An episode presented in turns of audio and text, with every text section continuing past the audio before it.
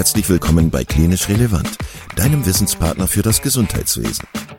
Zweimal pro Woche, nämlich dienstags und samstags, versorgen wir dich mit unserem Podcast und bringen dir Fachwissen in deine klinische Praxis. Weitere Informationen und Angebote findest du auf unserer Webseite www.klinisch-relevant.de.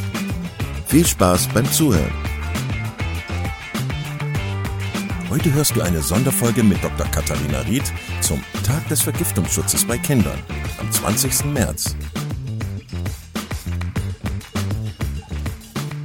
Dann begrüße ich alle ganz herzlich zum Klinisch Relevant Podcast. Ich freue mich, dass ihr eingeschaltet habt und ich freue mich, dass du da bist, Katharina, als äh, unsere Gesprächspartnerin heute ein weiteres Mal zu einem pädiatrischen, notfallmedizinischen Thema. Wir sprechen ja heute zum Tag der Intoxikation am 20.03. Das hört sich auf den ersten Blick ein bisschen lustig an, aber ist es natürlich nicht, weil im Zusammenhang mit Kindern ähm, ist das kein lustiges Thema. Ähm, Kinder stecken ja alles in den Mund. Hm, ich kann dazu ganz kurz eine lustige Geschichte erzählen. Ich habe einmal meinen Sohn, äh, da war der ungefähr zwei oder drei im Garten vorgefunden, da hat er sich so eine Nacktschnecke in den Mund gesteckt und hat dann rumge lustig dran rumgenuckelt. Ähm, so viel dazu. Genau, lasst uns heute sprechen über Vergiftungen. Ähm, Katharina, vielleicht kannst du erstmal so ein paar Zahlen, so ein paar Hausnummern äh, loswerden. Also wie häufig kommt das vor, dass äh, Kinder in ärztliche Behandlung müssen wegen Vergiftung? Wie häufig kommt das vor, dass ärztliche ähm, Behandlung aufgesucht wird und so weiter und so weiter? Ja, also grundsätzlich Zahlen sind ja immer das, was die Leute interessiert. Ähm, Im deutschsprachigen beziehungsweise ähm, im deutschen Raum ist es so, dass äh, pro Jahr ungefähr 200.000 Anrufe in Giftnotrufzentralen eingehen. Davon gibt es äh, acht Stück hier innerhalb von Deutschland. Das heißt, es verteilt sich so ein bisschen auf die verschiedenen Giftnotrufzentralen und die versuchen dann dementsprechend zu helfen. Und ungefähr 100.000 Kinder im Jahr müssen wegen Vergiftung ärztlich behandelt werden. Und meistens sind das Kleinkinder, also zwischen dem ersten und dritten Lebensjahr. Das ist am häufigsten, dass sich Kinder vergiften. Und Ganz, ganz wichtig. 20 Prozent von diesen ganzen Kindern sterben bei dieser Vergiftung sogar. Und 20 Kinder sind einfach viel zu viel.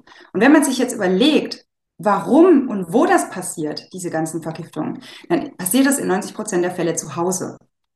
60 Prozent von den Vergiftungsfällen, die zu Hause passieren, die können vermieden werden. Und deswegen ist es mir super wichtig, dass wir heute auch eben neben der Diagnostik und Therapie, über die wir ja sprechen werden, äh, den Fokus auf Präventionsmaßnahmen legen. Denn jeder von euch zu Hause kann vorbeugend tätig werden und kann schauen, dass Kinder eben keine Vergiftung erleiden und im Zweifelsfall eben auch entsprechend handeln. Und ich freue mich super, dass ich heute wieder zu Gast bei dir sein darf und bin schon gespannt, welche Fragen du mir stellen wirst. Ja, super, super, dass du da bist. Ähm, ja, also die erste Frage, die mir unter den Nägeln brennen würde, wäre, was sind das denn für Stoffe oder Substanzen, über die wir unbedingt reden müssen, wenn wir über Intoxikationen sprechen? Du hast es gerade schon gesagt, es sind überwiegend kleine Kinder. Ähm, ja, was, was ist da inter interessant aus pädiatrischer Sicht? Genau, also du hast ja schon gesagt, du kennst es schon so, du hast ja auch eigene Kinder, deswegen ähm, die äh, kleinen krabbeln oder robben da einen Tag über über den Boden und saugen quasi alles in sich auf, was sie da unterwegs finden. Und das hängt schon echt stark vom Alter ab und auch vom Geschlecht tatsächlich, weil es ist nachweislich so, dass Jungs häufiger Vergiftungen erleiden als Mädchen. Man sagt ja auch, die Jungs, die sind so ein bisschen äh, risikofreudiger. Ja, das man ja auch bei den Unfällen, die passieren eher äh, bei den Jungs als bei den Mädchen. Und da hat die Evolution aber was ganz Praktisches angelegt. Die hat die Geburtenrate von den Jungs äh, höher geschraubt als die der Mädchen, damit eben Jungs, wenn sie zu Schaden kommen, im Endeffekt am Ende trotzdem noch gleich auf sind von der Anzahl mit den Mädels. Und die Mädels leben ja laut Statistik auch länger als die Jungs und so hat man am Ende evolutionsbiologisch gesehen wieder einen Patt. Aber du wolltest wissen, mit was sich Kinder so vergiften. Also, grundsätzlich ist es so, im Vergleich zum Erwachsenen, bei uns Erwachsenen, wir vergiften uns ja eher so mit Medikamenten. Entweder aus Versehen, weil wir die falsche Dosis einnehmen oder weil wir das vorhaben und in suizidaler Absicht eventuell Medikamente einnehmen oder eben Alkohol trinken und ähm, Das sind so die Dinge, die uns als Erwachsene häufig passieren. Bei Kindern ist es so, dass ganz vorneweg auf Platz eins die Reinigungsmittel stehen. Die enthalten extra aus diesem Grund, weil man weiß, dass Kinder unheimlich gern den Spülschrank ausräumen, Bitterstoffe, sodass man davon ausgeht, dass die Kinder, wenn die das öffnen, den Schraubverschluss, wenn die das schon können, wenn die da rankommen und das trinken, dass die dann ganz schnell merken, pff, puh, das schmeckt aber gar nicht. Und meistens kippen die sich das dann vor lauter Schreck an sich ran und spucken den Rest wieder aus. Aber wie gesagt, das ist ganz häufig. Und das kann auch ganz kleinen Babys passieren, die eigentlich noch gar nicht krabbeln können und überhaupt noch gar nicht das Bettchen verlassen können. Aber die Eltern zum Beispiel, die machen ja auch mal Formularnahrung und so kann es sein, dass die in Kontakt mit Entkalker kommen, diese Kinder. Wenn zum Beispiel der Vater ähm, so richtig äh, von der Mutti gesagt gekriegt hat, hör mal Junge, äh, du sollst jetzt mal den Wasserkocher entkalken, kümmere dich da mal drum. Und dann wird das vergessen, dass da dieses äh, Entkalkermittel drin ist. Und wenn die Mutter dann im Verlauf oder Oma oder wer auch immer ähm, oder der Papa sogar selbst äh, dann den Shoppen fertig macht mit der Formularnahrung, dann kann es sein, dass diese Kinder eben den Entkalker zu trinken bekommen. Und dass das nicht gut ist, ist ja klar. Und Kinder, die jetzt schon ein bisschen älter sind, wie gesagt, die an die Sachen von alleine rankommen, die finden zum Beispiel diese Spülmaschinen-Tabs immer super. Die kennt man, ne? diese Taschen da, die es da gibt teilweise, die sehen aus wie so kleine ähm, Beißringe, ja, wenn dann die Zähne kommen und die kleinen Babys sich dann nerv, genervt fühlen fühlen und sich freuen, oh super, da ist was, wo ich drauf rumkauen kann. Und der eine oder andere schafft es dann doch, das zu zerquetschen und spritzt dann auch in die Augen oder kommt mit der Haut in Kontakt. Und das sollte natürlich auf keinen Fall verschluckt werden. Also die Reiniger sind so das, was auch eben ganz kleine Babys ähm, erwischen kann. Und wie gesagt, Prävention ist alles. Man sollte das Zeug einfach irgendwo hinstellen, wo die Kinder nicht hinkommen. Und genauso sieht es mit der Nummer zwei aus. Das sind die Medikamente. Darf ich kurz dazwischen fragen, Katharina? Mhm. Äh, die Reiniger, was machen die mit den Kindern? Also welches medizinische Risiko bergen die? Also es kommt ganz drauf an, was man da erwischt. Also es gibt einmal Tenside, das sind diese Schaumbildner, die, da schäumt das Kind wie verrückt, da denkt man, huch, was ist mit dem los? Überall bilden sich da Blasen im Bereich des Munds und der Nase. Und da gibt es die Möglichkeit, dass man einen Schäumer gibt, zum Beispiel unser schönes Simiticon, ich darf den Handelsnamen ja mal nicht nennen, ja, ähm, deswegen äh, bleiben wir hier beim Wirkstoffnamen, aber das äh, kann eben da eingesetzt werden und dann entschäumend wirken. Sowas sollte man aber dann nicht einfach so ins Kind kippen, sondern grundsätzlich immer vorher Rücksprache mit dem Giftnotruf halten. Also Tenside das eine, dann gibt es natürlich auch Säuren oder Laugen. Und bei den beiden Sachen ist es ganz wichtig, dass man es einfach verdünnt. Ähm, aber da kommen wir ja später nochmal drauf zurück auf die Therapie. Aber das sind so diese Sachen, die wirklich Kinder einfach ja häufiger äh, in die Hand bekommen, wenn es zu Hause im Haushalt nicht weggeschlossen wurde. Und du hast ja recht, die sehen ja wirklich immer auch ein bisschen verlockend aus. Ne? Also diese, ja. diese Tabs oder auch die Flüssigkeiten haben ja immer eine sehr spannende Farbe. Okay, was, was ist noch relevant bei Intoxikationen bei Kindern? Genau, das zweite hatte ich gerade schon kurz angesprochen. Das sind die Medikamente. Da ist es tatsächlich so, ich habe ja vorhin auch schon gesagt, auch im Kleinkindalter kann es sein, dass Kinder Medikamentenintoxikation erleiden. Kleinkindalter heißt auch im Babyalter, also Säuglinge unter einem Jahr, die sich auch noch nicht bewegen und noch nicht selber krabbeln können und da rankommen können. Einfach aus dem Grund, weil die Eltern Kindern in dem Alter ja auch mal Medikamente geben müssen. Sei es, weil sie jetzt Fieber haben oder weil sie jetzt irgendwie Antibiotikum nehmen müssen oder weil sie irgendwelche speziellen Medikamente benötigen, weil sie Grunderkrankungen haben.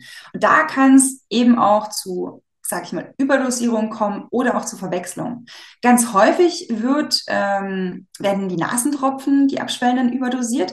Früher war das so, man hatte diese Pipette gehabt, mit der man diese Nasentropfen aus so einem kleinen Fläschchen rausgeholt hat. Und es war für die Eltern unheimlich schwer, mit dieser Pipette das genau abzuschätzen, dass genau ein Tropfen pro Nasenloch dann in dieses Kind reinkommt. Und dann haben die da einfach zu viel davon benutzt. Und man hat gesehen, dass wenn man dann so ganz kleine Babys hat, die im früh- oder neugeborenen Alter mit sowas dann behandelt werden, dass dieser Stoff über die Blut-Hirn-Schranke kommt und dann eben zu einer Apnoe führt, das heißt zu einem Atemstillstand. Das möchte man natürlich nicht und deswegen sind das so Dinge, die sind idiopathisch, also im Endeffekt äh, auch hervorgerufen durch ähm, ja, das eigene, sage ich mal, Personal, was sich um einen kümmert, Eltern oder Pfleger oder Ärzte, wer auch immer sich da gerade äh, um das Kind kümmert. Und auch die einfachen Fieberzäpfchen oder so. Da kann es auch einfach sein, dass die Eltern denken, na ja, jetzt haben wir das zu Hause bei dem äh, Kleinkind, das da noch zu Hause ist, dann wirkt es auch. Jetzt geben wir das dem kleinen Baby auch. In der Regel ist das nicht so dramatisch, wenn man das einmal macht und wenn die Dosis nicht zu hoch ist, weil Kinder Lebern halten einiges aus. Aber wenn Kinder zum Beispiel hochfiebern, wenn die im schlechten Allgemeinzustand sind, wenn dann meistens auch die Kinder schon ausgetrocknet sind, die Windel nicht mehr gut feucht ist, die Niere nicht mehr so gut funktioniert und die ganzen Organe so ein bisschen auf Sparflamme arbeiten, dann kann es natürlich sein, wenn man in dem Moment zusätzlich noch zu viel von dem Guten gibt, dann kann das Kind da eine Intoxikation erleiden. Der einzige Vorteil in dem Moment ist. Wenn einem das auffällt, dass man so viel gegeben hat, dass man eben gleich zum Arzt gehen kann und der rechnet dann pro Kilo Körpergewicht aus, ob das noch in der Range ist, ob das noch passt.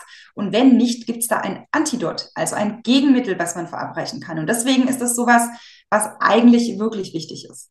Bei Ibuprofen kommt das eher seltener vor, weil das eine sehr, sehr, sehr gute therapeutische Breite hat. Das sind Intoxikationen eher selten. Aber das sind so die Sachen, mit denen Babys einfach auch häufiger in Kontakt kommen, unabhängig davon, wenn sie jetzt eine schwere chronische Erkrankung haben und zum Beispiel Herzmedikamente einnehmen müssen.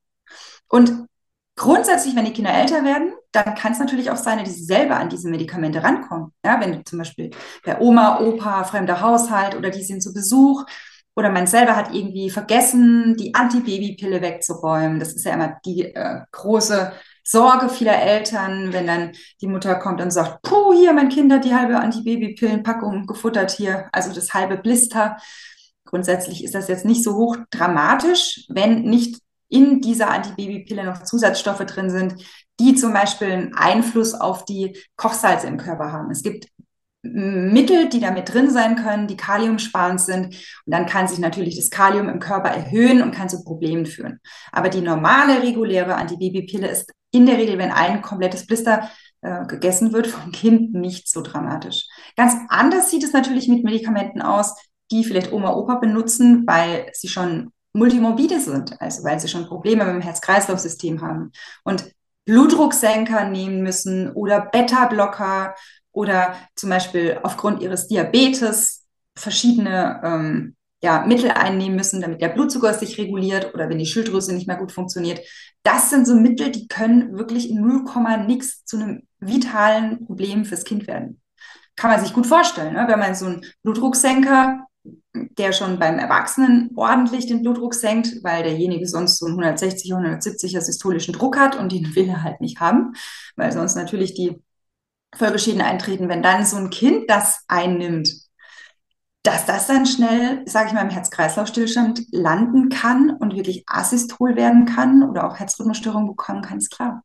Und deswegen ganz wichtig gucken, dass die Kinder da nicht rankommen. Auch Opioide zum Beispiel, also oder Schlafmittel niemals irgendwo rumliegen lassen. Die Kinder sehen diese Tabletten, die denken, oh, ein Bonbon, so schön bunt. Und deswegen sollte man auch Kindern niemals sagen, wenn die Medikamente nehmen müssen später, ja, guck mal, ein schönes Bonbon, das schmeckt genauso gut, dass man die schon darauf, sag ich mal, sozialisiert und gewöhnt, dass Medikamente mit Bonbons überhaupt in Verbindung gebracht werden. Sowas finde ich immer ganz schlecht und das ist pädagogisch auch überhaupt nicht günstig. Absolut. Ich habe mir gerade überlegt, es ist total herausfordernd, glaube ich, bei manchen Situationen herauszufinden, was die Kinder überhaupt genommen haben. Ne? Ähm, beziehungsweise auf die Idee zu kommen, dass möglicherweise ein Medikament oder ein chemischer Stoff eine Rolle spielt bei dem Problem. Genau, das ist insbesondere bei den Pflanzen ganz häufig so.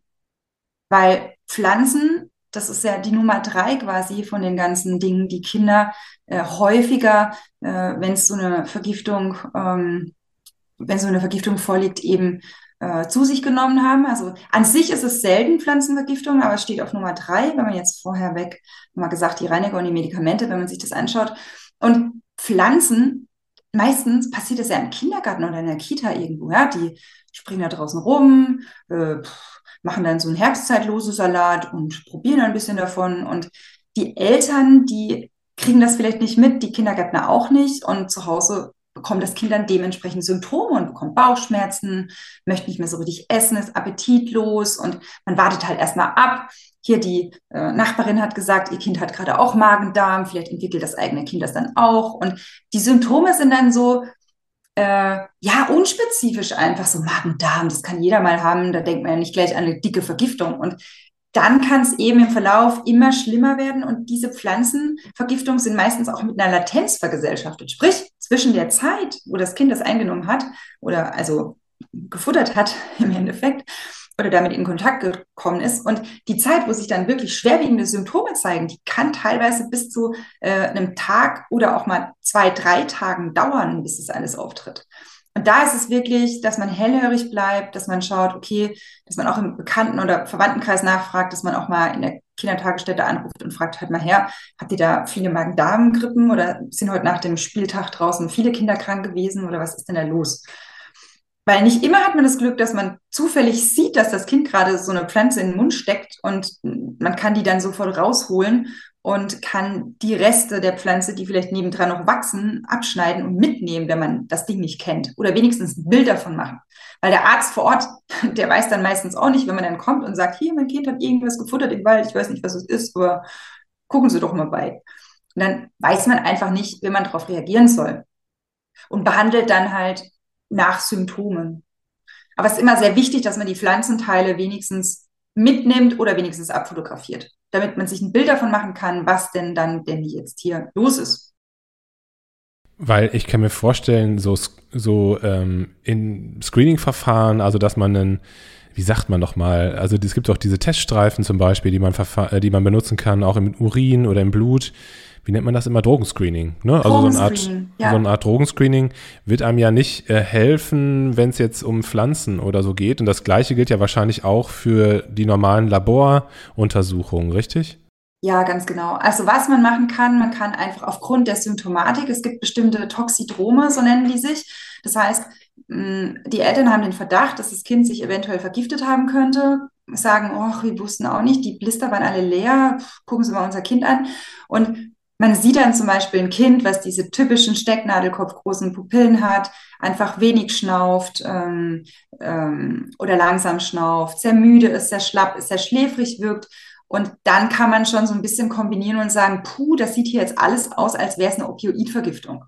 Und sowas ist immer praktisch, wenn man so ein bisschen sich überlegt, weil auch bei Opioidvergiftung gibt es ein Antidot. Man kann Naloxon benutzen. Und danach ist das Kind recht zügig wieder auf dem Stand von vorher. Und das sind so Dinge, genauso auch bei Alkaloidenvergiftungen. Also wenn man zum Beispiel Kinder hat, die draußen im Wald gespielt haben oder so und dann kommen und plötzlich so ein ähm, also ein trockenes, warmes Gesicht haben und äh, so einen trockenen Mund und einfach ähm, äh, Herzrasen haben und sich unwohl fühlen oder so. Und dann kann man auch schon mal sagen, hm, das sieht jetzt hier nicht so gut aus. Vielleicht hat der tatsächlich eine Tollkirsche gelutscht oder eine eben äh, gegessen. Und das sind so Dinge, die können da schon so ein bisschen bahnend sein. Aber dass man jetzt sagt, okay, pingel hier über den Streifen drüber und wir wissen, was es ist, das gibt es leider nicht. Oder dass man jetzt Blut abzapft und sagt, so, jetzt gucken wir mal, was das hier war. Ja, das ist eher immer so eine man schaut sich das Kind ganz genau an, man sammelt die Symptome, man sammelt die Anamnese, also wo war das Kind, was hat das gemacht und so weiter und so fort. Und dann schaut man sich einfach an, wie sich das im Verlauf entwickelt. Weil bei ganz vielen Sachen muss man auch zum Beispiel, äh, sage ich mal, gar nicht so viel machen. Also man kennt es ja, man ruft panisch diesen Giftnotruf an, der fragt dann ja, was war denn los? Und man schildert das und eine der wichtigsten Fragen vom Giftnotruf, nachdem diese ganzen äh, W-Fragen abgeackert sind, sind ja auch immer, ja, und wie geht's Ihrem Kind eigentlich? Also, wie ist denn der Allgemeinzustand? Und die meisten Vergiftungsmittel, die machen so Probleme mit dem Kopf, also ZNS-Symptome, also äh, Verwirrtheit oder ähm, Übelkeit oder Schwindel oder den Kindern geht's einfach nicht gut, die können auch müde werden und so weiter und so fort.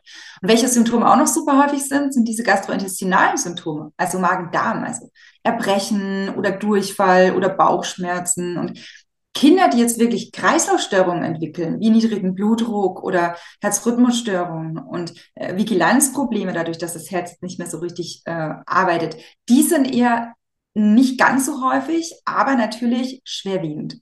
Weil die können dazu führen, dass das Kind am Ende auch in einer, sage ich mal, vital lebensbedrohlichen Situation landet. Und diese gastrointestinale Symptomatik, die ist meistens eher nicht akut, sondern chronisch. Sprich, natürlich kann es auch sein, wenn man zum Beispiel ähm, so eine, ähm, sag ich mal, Paracetamolvergiftung hat und ähm, man verschleppt das und bemerkt das nicht und man macht nichts dagegen, dann am Ende landet man äh, im, in der Gastro und braucht eine neue Leber. Das ist nichts, mit dem man irgendwie spaßen sollte. Deswegen ist es wirklich wichtig, dass man sich mit sowas auseinandersetzt und die Sachen einfach von Kindern fernhält. Amen. Das sagst du genau richtig. Der Alltag ist natürlich manchmal ein bisschen schwierig und hektisch, deswegen ähm, ist es, glaube ich, wichtig, dass man immer so, so eine Art Standard hat zu Hause, ne, wo man solche Sachen aufbewahrt. Ähm, was mir gerade noch so aufgefallen ist, und da wollte ich dich fragen, ähm, so Reinigungsmittel, das ist ja was, was äh, optisch teilweise sehr spannend aussieht. Genauso ist es ja auch häufig so mit so Kosmetika und, und Shampoos und so. Spielt das auch eine Rolle, wenn man sich die Intoxikationen anschaut? Also bei Kindern eher weniger. Das ist auf Platz vier, wenn man sich jetzt die äh, verschiedenen ähm, Ursachen von Vergiftungsunfällen anschaut. Mm, ich glaube, das ist was, dadurch, dass man es wirklich jeden Tag benutzt und ähm, zum Beispiel so ähm, Nagellackentferner oder, sag ich mal, die meisten sind ja heute ohne Aceton oder äh, Wimperntusche und so weiter und so fort. Das kennen die Kinder schon. Die sehen quasi, dass Mama sich damit vielleicht schminkt oder dass das nicht gegessen wird. Also das ist was, was häufiger gesehen wird einfach. Da ist der Umgang sehr viel natürlicher den Tag über. Und wahrscheinlich kriegen die Kinder auch häufiger gesagt, gib her, das ist nichts zum Essen. Und das ist bei anderen Dingen nicht so häufig. Ja, also wenn man sich überlegt, man arbeitet irgendwo im Garten und hat da hier seine Insektenvernichtungsmittel da drin oder ähm, das ist jetzt ja nichts, was man jeden Tag macht. Es sei denn, man wohnt in der Gärtnerei, aber dann äh, sollte man da die Kinder ja auch nicht spielen lassen. Und das ist auch was, was, sag ich mal, je älter das Kind wird, also bis ein Kind wirklich mal bis runter in den Keller kommt alleine oder raus in den Gartenschuppen, das dauert. Also weil Babys oder Kinder so zwischen dem ersten und dritten Lebensjahr, die werden ja ständig beaufsichtigt, äh, also insofern, dass man die jetzt nicht einfach allein auf die Straße rauslaufen lässt oder in den Garten rauslaufen lässt, weil vielleicht ist da auch ein Gartenteich und da lauern noch ganz andere Gefahren. Äh, und das Kind kann auch nicht schwimmen oder ist von der Entwicklung, von der Kognition einfach noch nicht so weit. Also das ist ja das Hauptproblem bei Kindern in dem Alter. Die sind ihrer kognitiven Entwicklung motorisch voraus. Die sind super fit, die kommen überall hin, die wollen klettern, die wollen springen, aber denen ist noch gar nicht klar, was dabei passieren kann. Deswegen, die probieren sich ja auch aus. Das ist ja auch das, was die machen sollen. Dadurch reift ja auch das Gehirn richtig. Aber dadurch kommen die einfach auch an viele Stellen ran. Und den Tipp kann ich wirklich jedem ans Herz legen, dass man sich gerade bei kleinen Kindern mal auf die Höhe herabbegibt, auf der sich das Kinder gerade bewegt. Ja, also mal schön auf alle Viere und mal rumkrabbeln zu Hause und mal gucken, ha, wo kommt denn das Kind eigentlich überall hin? Und die Kinder, die lernen ja teilweise über Nacht einen neuen Entwicklungsschritt zu machen. Also die letzten Tage ist es da auf dem Boden rumgerollt, ja, und plötzlich zieht sich das, zieht sich das am Regal hoch. Und dann geht es gar nicht mehr nur noch um Vergiftung, sondern einfach auch darum, die Wohnung kindersicher zu machen und äh, bekleidetes Spiel zu fördern. Dass man einfach schaut, okay, man soll das Kind ja nicht in Watte packen, sondern es soll seine Erfahrungen machen, aber bitte in Begleitung der Eltern. Also, dass man so ein bisschen guckt, dass das Regal auch nicht auf das Kind runterstürzt, an dem sie es gerade hochzieht. Also unabhängig von den ganzen Vergiftungen. Dass man einfach im Haushalt so ein bisschen guckt, äh, sind da die Steckdosen gesichert, kann es da rein kommt es an den Herd ran, kann sich da irgendwie thermische Probleme zuziehen, Verbrennung, Verbrühung, wenn es da rankommt und es runterzieht. Also einfach da sein, wenn man mit dem Kind umgeht. Du hast es ja schon mehrfach gesagt, wenn das Kind erst einmal die Dinge zu sich genommen hat, dann ist es ja häufig schwierig mit der Therapie. Es gibt für die wenigsten Dinge, ähm, für die wenigsten Stoffe auch ein Antidot. Ähm, das heißt, man kann dann letztlich nur schauen, dass, äh, ja, dass man das Problem vielleicht, den, den Stoff vielleicht verdünnt oder mit, mit Aktivkohle arbeitet. Lass uns noch mal ganz kurz, bevor wir jetzt noch mal zur Therapie kommen, äh, über andere wichtige Stoffe sprechen. Du hast gerade noch mal so Insektenvernichtungsmittel angesprochen, also Dinge, die sich möglicherweise im Gartenbereich oder in der Garage finden oder im Keller finden.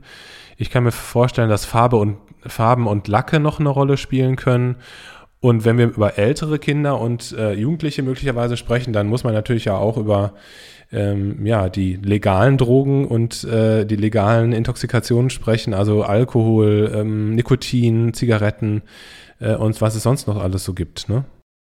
Ganz genau, das ist das, was ich eingangs gesagt hatte, womit sich eigentlich eher äh, Erwachsene intoxikieren, äh, wissentlich oder unwissentlich, ähm, durch die typischen Partydrogen, ähm, durch ähm, ja, sag ich mal, Alkohol, Nikotin und so weiter und so fort.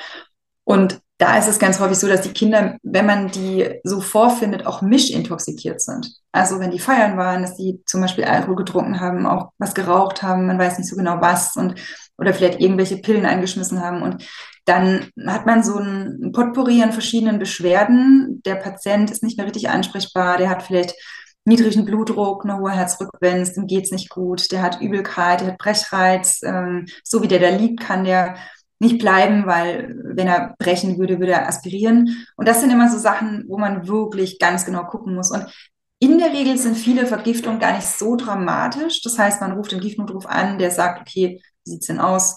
Arbeitet das alles mit einem ab und ähm, dann hat sich das, aber einige müssen eben auch intensivpflichtig überwacht werden. Es ist nicht immer so, dass man mit den einfachen, sage ich mal, Hausmittelchen das Problem lösen kann. Und in so einem Fall ist es einfach auch immer wichtig, dass man auf die ähm, ja, Sicherung der Vitalparameter achtet. Also, dass man sich immer daran orientiert, wie geht es meinem Kind eigentlich? Wie ist denn der Allgemeinzustand? Schnauft das noch? Also, wie ist die Atmung? Oder bewegt sich das noch und macht das noch was und reagiert es noch auf mich? Wie ist denn der Kreislauf und wie ist denn äh, die Auffassungsgabe, also die Vigilanz? Und das ist gerade bei den Jugendlichen ein Riesenproblem, weil die meistens mischintoxikiert sind. Wie ist das denn? Also jetzt so grundsätzlich, wenn man jetzt einen, einen Strich unter die Rechnung macht, was sind denn so die grundlegenden Maßnahmen, die man bei einer Intoxikation oder bei einem Verdacht auf eine Intoxikation so durchführen würde? Viel hat ja auch, glaube ich, so mit Überwachung zu tun. Ist das richtig? Auf jeden Fall Beobachtung, das ist äh, sehr wichtig. Wichtig vorneweg ist auch bei Vergiftung, egal welcher Art und Weise, wie bei jedem Notfall, weil eine Vergiftung ist bis zum Beweis des Gegenteils immer, also der Vergiftungsverdacht ist immer ein Notfall, dass man auf Eigenschutz achtet. Das heißt, es können ja auch mal Substanzen sein, die einem selber an die Nieren gehen können. Das heißt, man sollte gerade bei so Laugen oder ähm, Säuren auch selber Handschuhe tragen. Also man sollte nicht mit dem Zeug in Kontakt kommen. Das heißt, wenn man ähm, denjenigen versucht abzuwischen oder ähm, verhindern möchte, dass derjenige noch länger Kontakt zu dem Gift hat. Das ist nämlich auch was, was man auf jeden Fall verhindern sollte, dass die weitere Giftaufnahme stattfindet. Also das sollte man unterbrechen. Da muss man auf sich selber auch Acht geben. Und dann ist es wichtig, Ruhe zu bewahren und trotzdem rasch zu handeln. Das heißt, Ruhe bewahren gehört auch dazu, dass man mh, hm, eben ganz ruhig schaut, was ist jetzt primär das Allerwichtigste, also so nach diesem Schema Treat First, What Kills First, das kennt ähm, man aus der Notfallmedizin auch, dass man einfach sagt, okay, ich schaue mir die Vitalfunktion an, Allgemeinzustand, Atmung, Kreislauf. Wenn das erstmal stabil ist, dann kann ich mich um andere Dinge kümmern.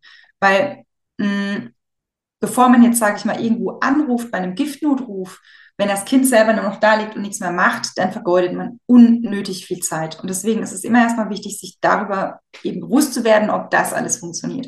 Und wenn das gut geht, dann ist es einfach so, dass man je nach Symptom behandelt. Das heißt, wir haben ja vorhin schon mal drüber geredet, so, Sauren und Laugen werden verdünnt. Das heißt, man kann mit Wasser oder Tee, also kann zu trinken geben. Schaumbildner kann man benutzen, wenn Kinder so Tenside geschluckt haben, also Entschäumer. Das aber immer erst nach Rücksprache mit dem Giftnotruf. Oder es gibt verschiedene Antidota, die man als medizinisches Personal benutzen kann. Da hatten wir auch schon ein paar Beispiele gemacht. Das aber wirklich auch immer nur durch medizinisches Personal und auch die medizinische Kohle, diese Verabreichung von diesen Kohletabletten steht ja in vielen Büchern drin für Eltern. Ja, dann gibt eurem Kind medizinische Kohle. Nein, weil diese medizinische Kohle sollte durch auch medizinisches Personal verabreicht werden, weil man eben dadurch auch Erbrechen hervorrufen kann bei den Kindern. Man muss sich das so vorstellen, das Zeug ist mega ekelhaft, das ist so schwarz, das ist so klipprig. Und jeder, der das schon mal essen oder trinken eben sollte, äh, der weiß ganz genau, das schmeckt nicht. Das sieht genauso aus, wie es schmeckt. Ja.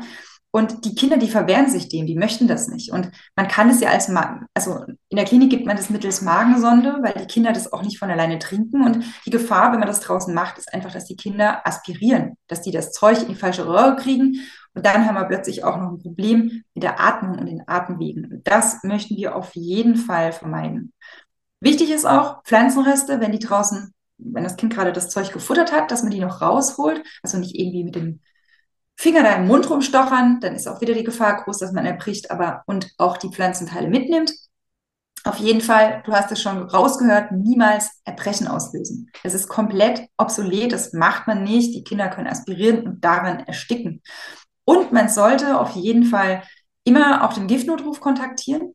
Hm, wie gesagt, da gibt es verschiedene hm, Zentren in Deutschland, die das machen. Da kann man anrufen, das ist kostenlos. Und die fragen dann verschiedene Sachen. Die fragen, hören Sie mal her, wo rufen Sie an? Woher rufen Sie an? Wer sind Sie eigentlich? Was ist eigentlich passiert? Wer ist denn betroffen? Und äh, wollen auch immer Körpergewicht und Alter des Kindes wissen und auch ungefähr, wann das ganze Zeug verschluckt wurde. Dann können die sich so ein bisschen ausrechnen in Verbindung mit, welcher Stoff das eigentlich ist. Den kann man eigentlich, wenn man die Packung jetzt vor sich hat oder das Waschmittel, kann man das denen vorlesen. Und dementsprechend können die dann so ein bisschen entscheiden in Zusammenschau mit dem, was das Kind bietet zu dem Zeitpunkt, also von den Beschwerden her, wie dringend das ist. Und die geben dann ganz eindeutige Anweisungen. Die sagen, so, sofort Notruf wählen, wenn sie das noch nicht gemacht haben, oder äh, jetzt innerhalb kürzester Zeit beim Kinderarzt vorstellig werden oder in die Kinderklinik fahren. Oder die sagen auch schon, okay, haben Sie denn so einen Schäumer zu Hause? Wenn ja, her damit. Das kippen Sie jetzt schon mal ins Kind, bis der nächste Arzt kommt. Und da leiten die eigentlich wunderbar durch diese verschiedenen Sachen durch. Man sollte natürlich nicht vor lauter, ich rufe jetzt den Giftnotruf an, vergessen, dass es auch noch den Notruf gibt. Ja, aber das ist was, was man ja primär hätte gemacht, wenn man gesehen hätte, ui, also hier, mein Kind hat sich mit irgendwas vergiftet und jetzt macht es halt nichts mehr. Ich glaube, da kommt jedes Elternteil sofort drauf, dass man den Notruf alarmieren muss. Aber auf keinen Fall vergessen, der Giftnotruf ist nicht der Notruf. Amen. ja, total gut.